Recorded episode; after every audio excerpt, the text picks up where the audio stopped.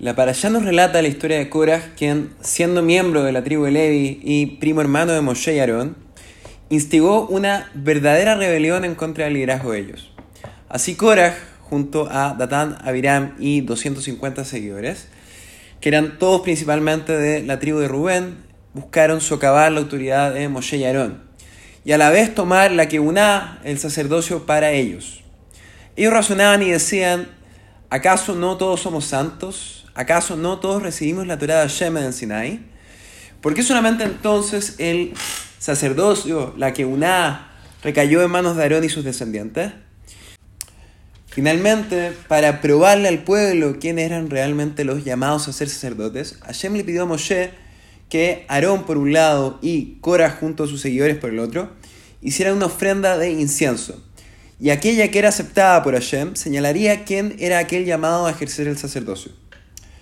Moshe Rabbeinu sabía el destino que tendrían todos quienes participaron en la revuelta. Por lo mismo, él se levantó y fue a las tiendas de Datán y Abiram para tratar de convencerlos de que se arrepintieran a pesar de la enemistad que ellos sentían para con él. Eh, evidentemente la respuesta no fue positiva y ellos rehusaron ya que acusaban a Moshe Rabbeinu de déspota e impostor.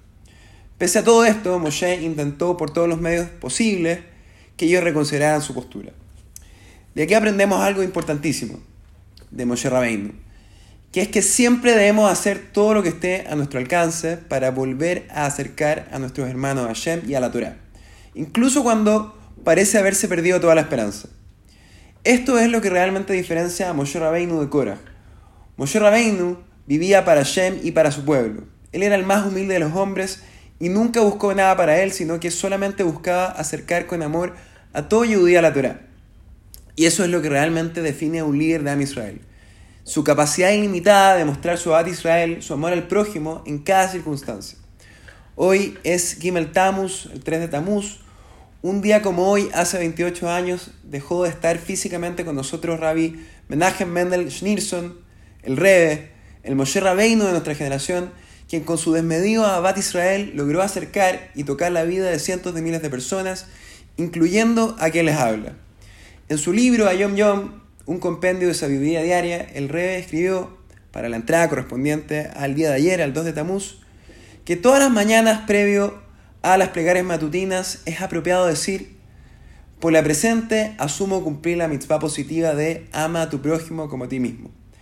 Y esto significa que el precepto de Abad Israel es el portal de ingreso por el cual el hombre puede pasar y pararse ante Hashem y orar. Solo por el mérito de este de este amor, la plegaria de quien ora es aceptada. Shabbat Shalom, Mubaraj, todo lo mejor.